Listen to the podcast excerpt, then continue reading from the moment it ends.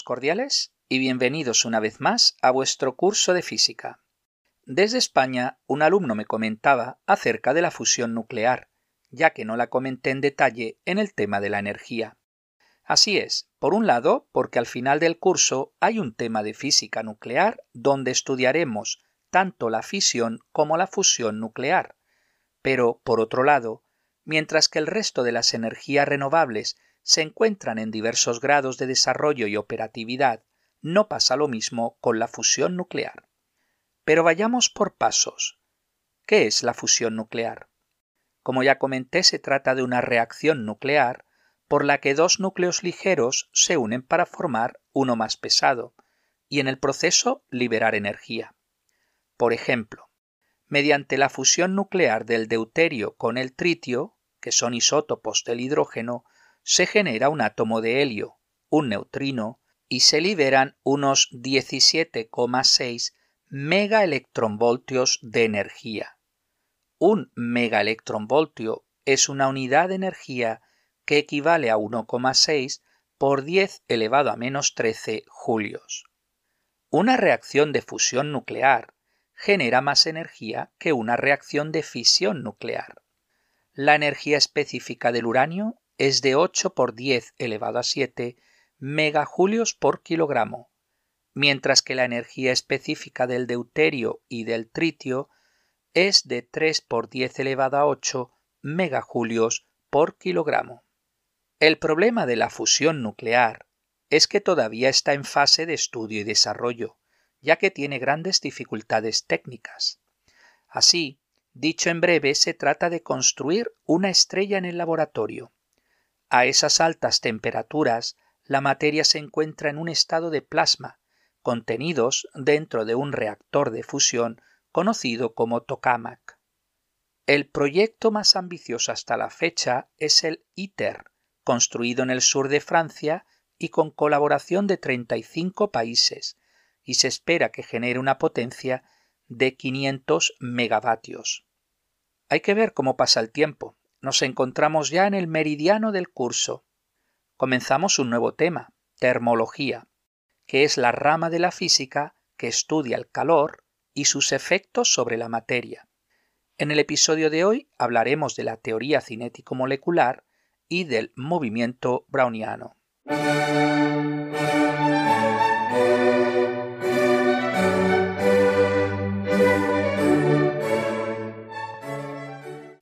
La teoría cinético-molecular postula que la materia está formada por partículas muy pequeñas, las moléculas, que a su vez son agrupaciones de átomos. Tanto las moléculas como los átomos están en continuo movimiento. Dichas partículas ejercen fuerzas eléctricas de atracción y repulsión entre ellas. Las moléculas y los átomos no se pueden observar directamente con el ojo, pero sí se pueden observar con ayuda de un microscopio electrónico. ¿Cuáles son los estados de agregación de la materia? Todos conocéis los tres estados fundamentales, sólidos, líquidos y gases. Sin embargo, hay muchos más, como el plasma, superfluidos o el condensado de Bose-Einstein. Os animo a que investiguéis cuántos estados de la materia hay. Veamos a grandes rasgos las principales características de los tres estados fundamentales, sólidos, líquidos y gases. Imaginad un sólido, como puede ser un trozo de hierro. Los sólidos tienen un volumen y una forma fija, definida. Las fuerzas de atracción y repulsión entre sus partículas, lo que se conoce como enlaces, son muy fuertes. Sus partículas vibran, aunque no cambian de posición. Los sólidos se clasifican de acuerdo a su estructura molecular en cristalinos y amorfos. En los cristales los átomos están ordenados, mientras que en los amorfos no hay un orden establecido. Ejemplos de sólidos cristalinos son la sal, el azúcar o el cuarzo, mientras que ejemplos de sólidos amorfos son el vidrio, la obsidiana, el mousse de chocolate o la mayonesa. Imaginad un líquido como puede ser agua en un vaso. Los líquidos tienen un volumen fijo, pero no una forma fija, ya que adquieren la forma del contenedor, en este caso el vaso. Las fuerzas de atracción y repulsión entre sus partículas no son tan fuertes como en los sólidos, así que las partículas vibran con más fuerza y pueden moverse entre sus vecinos. Imaginad un gas como puede ser aire en un globo. Los gases no tienen ni volumen ni forma fija, sino que adquieren ambos de su contenedor. Las fuerzas de atracción y repulsión entre sus partículas son muy débiles, con lo que se pueden desplazar casi libremente, ocupando todo el espacio de su contenedor. Sus partículas se mueven en línea recta con grandes velocidades, chocando entre ellas y con las paredes del contenedor, cambiando así de dirección. Sólidos, líquidos y gases son los tres estados más comunes. Se denomina fluido al estado líquido o gaseoso. Hay un cuarto estado de la materia, el plasma, que conviene que conozcáis. Se trata del estado que ocurre en el interior de las estrellas. Las altas temperaturas que hay en el interior de la estrella hacen que el gas de su interior se ionice, esto es, los átomos pierden sus electrones. Otros ejemplos son los televisores de plasma, los tubos fluorescentes, los rayos de una tormenta o las auroras boreales.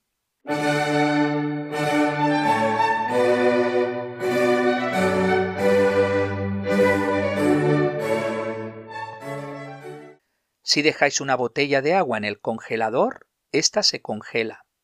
Análogamente, una gota de agua en el suelo eventualmente se evapora. La materia puede cambiar de un estado a otro mediante cambios externos de temperatura o presión. Es importante anotar que la composición química no varía. De ahí que el cambio de estado es un proceso físico, pero no químico. En total tenemos seis tipos de cambios con los tres estados fundamentales de la materia, y son fusión de sólido a líquido, solidificación de líquido a sólido, vaporización o evaporación de líquido a gas. Nota. La vaporización también se llama ebullición. La vaporización y la evaporación son dos métodos diferentes, distintos, de pasar de líquido a gas. Posteriormente hablaremos de sus diferencias. Condensación de gas a líquido. Sublimación de sólido a gas.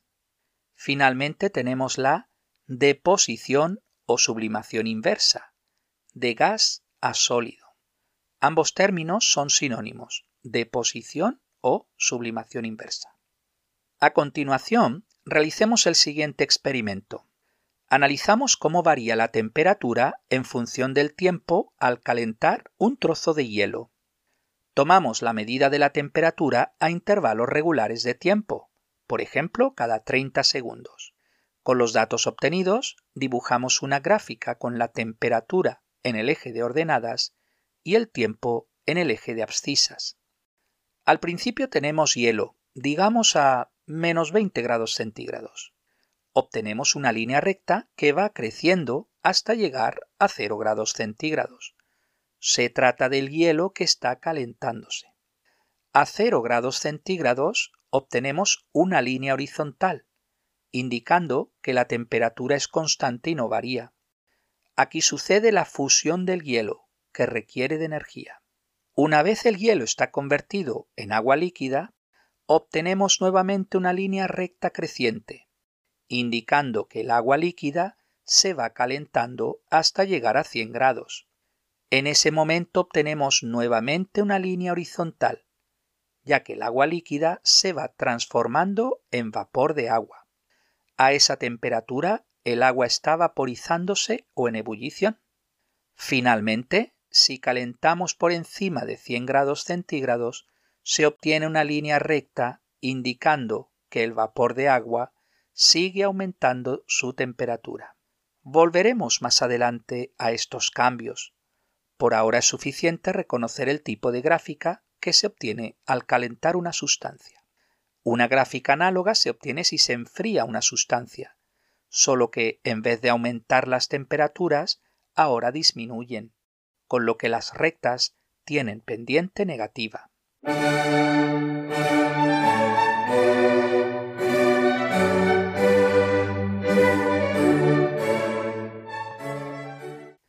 Los estados de la materia nos permiten entender que la materia está constituida por partículas muy pequeñas, los átomos, los cuales están en movimiento. Las partículas interactúan, esto es, hacen fuerzas unas con otras, chocando y cambiando de dirección aleatoriamente. Pero, ¿tenemos alguna evidencia de esto? ¿Hemos observado los átomos? La respuesta es positiva a ambas preguntas. Fijaros que la idea de átomo proviene de la antigua Grecia. Autores como Demócrito y Leucipo sugirieron que la materia está hecha de partículas indivisibles que denominaron átomos. De hecho, la palabra átomo significa etimológicamente sin cortes o sin división. La primera evidencia de la teoría cinética de la materia proviene de los experimentos que el botánico escocés Robert Brown realizó en 1827. Brown observó el movimiento errante y zigzagueante de granos de polen sobre el agua. Pensando que estaban vivos, repitió el experimento con partículas de polvo obteniendo el mismo resultado. También se puede observar si tenemos humo en una cavidad cerrada e iluminada y lo observamos con ayuda de un microscopio. Ese movimiento se denomina hoy día movimiento browniano Definido de forma explícita, podemos decir que es el movimiento en zigzag de partículas sólidas suspendidas en un fluido. Os recuerdo que un fluido es tanto un líquido como un gas. Brown fue el descubridor del movimiento, pero no le dio una explicación. Entonces, ¿qué es lo que provoca dicho movimiento? Fue Albert Einstein quien, en 1905, propuso una explicación del movimiento molecular browniano y de paso estimar el tamaño del átomo. El polen se mueve en el agua porque las partículas del agua, esto es, sus átomos, colisionan con los granos de polen. Debido a que son muchísimos átomos que colisionan en diferentes direcciones, tiempos y velocidades, provoca ese movimiento errático del grano de polen. Análogamente, si observamos partículas de humo o de polvo suspendidas en el aire. Finalmente, el modelo matemático de Einstein fue corroborado experimentalmente en 1908 por el físico francés Jean Perrin, calculando el número de Avogadro de forma exacta. Con un microscopio normal podemos observar los granos de polen, las partículas del humo o del polvo pero no las moléculas ni los átomos. Para observar estos últimos necesitamos la ayuda de un microscopio electrónico. Hoy día sabemos que el átomo tiene un diámetro en torno al angstrom, que son 10 elevado a menos 10 metros. También sabemos que el átomo es divisible, conteniendo un núcleo con protones y neutrones y electrones que se mueven alrededor del núcleo. Tanto protones como neutrones están formados de partículas más elementales conocidas como quarks, mientras que el electrón es una partícula elemental conocida como leptón. Volveremos al átomo cuando estudiemos al final del curso física atómica y nuclear.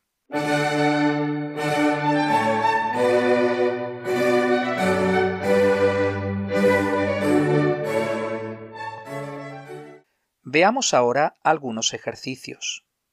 Número 1. Indica cuál de estas características se corresponde con un sólido, líquido o gas. A.